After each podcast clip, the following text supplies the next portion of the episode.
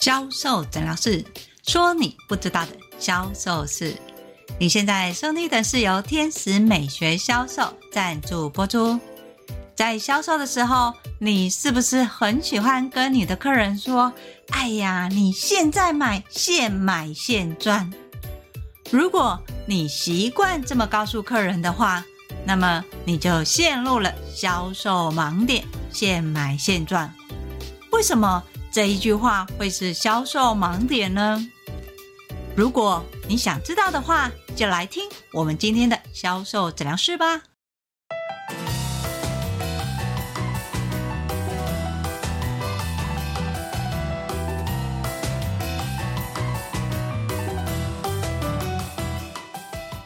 大家好，我是 Angel 老师。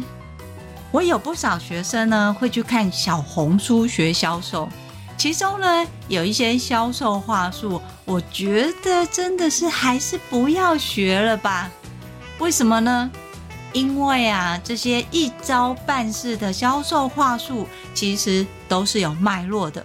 如果你前面的铺陈没有做好，只觉得这句话好像很有效，你就拿来用的话，那么你的客人有可能会因为你讲的这句话去客诉你。而不是跟你买哟。其中我最多学生听到觉得很有效的，大部分都是所谓的数字游戏，像是现买现赚，买越多赚越多。但是你会发现“现买现赚”这一句话好像有一点怪怪的，没有发现吗？这句话其实是在告诉客人。你现在买，现在有赚；明天买，后天买就没有了，对不对？好，问题是你的客人今天买了之后，你希不希望他下次再来买？希望，对吧？那如果希望的话，你怎么会用这一句销售话术跟客人说“现买现赚”呢？你要让客人知道的是价值本身，尤其。最近，Angel 老师常常看到很多在卖课程的老师，他可能会特别去强调我这一档课的价值有多少。我原价六千多，我现在呢下杀到三千多块，听起来好像很诱人，对吧？后面的销售呢就是一个败笔了。这个课程后面会去强调，除了原价的六千多降到三千多。我还送你大礼包，这个价值是值多少？又或者是我再追加，再送你什么？再送你什么？其实到这边都没有问题。最大的问题是他告诉客人，这些的总礼包加起来要六万块耶，等于你看，你花三千多块就可以换到六万多块的商品。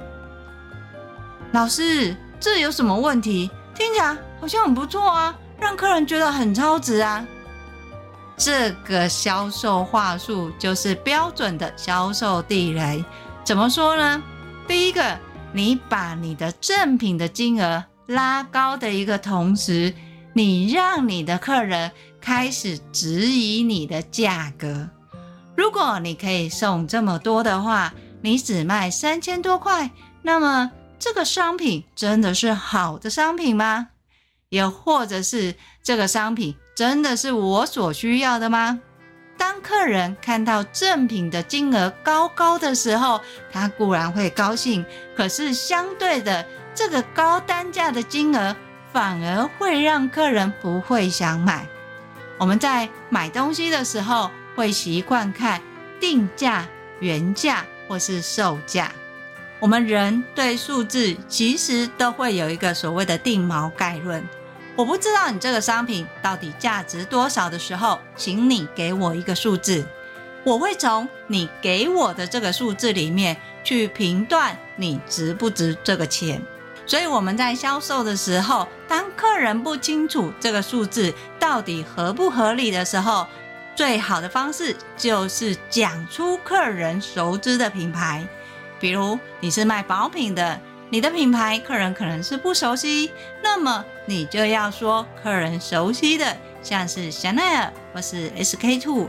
当你告诉客人，像在香奈儿这个精华液一瓶都卖多少的时候，客人会从同行的资讯里面去看你们的价格，这个就是所谓的定锚的概念。有趣的是，客人对于价格只能越来越低，不能越来越高，因为我们人总是会希望可以买到合理的价格。又或者是自己感觉有一点占便宜的感觉，你要让客人有这样的一个感觉。一般在销售的数字上面，我们都会采用一个小小的心机，像是原价、特价，还有限时价，出现特价跟限时价，去逼迫客人在当下去决定购买。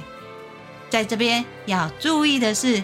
你不能去强调你的价格多优惠，你要去强调这个商品的优势，甚至解决客人的问题。你要告诉客人说，你只花少少的钱就可以解决掉你满脸痘痘的问题。当客人对于这个问题跟他可以付出的金额，他觉得不会有负担的时候，他就会愿意消费了。那么你就会想。那这跟我送很多、金额很高又有什么关系呢？因为当客人认为这个数字是合理的，你原本六千多块，我现在买，因为是首批限时价三千多块，他已经觉得哎，听起来好像是蛮合理的。可是你在后面接连二三的告诉他，你送了什么，又送了什么，那这些加起来是只有六万多块。这个对客人的认知里面就会觉得不合理。一旦他觉得不合理的时候，他就不会相信你说的话。所以你看哦，原本客人六千多块，你降到三千多，客人已经想买了，甚至心动了，就因为你后面连续的一个赠品，告诉客人市值六万多块，让你的客人开始清醒了。客人会觉得说，这一点都不合理嘛。如果他送的赠品真的如他所说值这么多钱的话，谁要做这门生意呀？当客人产生质疑的时候，他自然就不会买了。可是老师啊，我真的有这些东西可以送啊，而且这些有一些是经由特殊管道，其实成本价没有那么贵。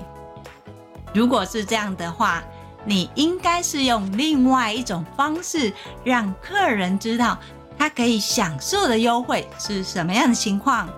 举例来说，你告诉客人原价六千多，在这一批的限时价里面，我推出三千多块，只要你购买了三千多块，你就享有我们的会员福利。在会员福利里面，你可以做什么？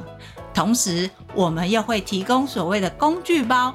这个工具包可以帮助你工作提升百分之十。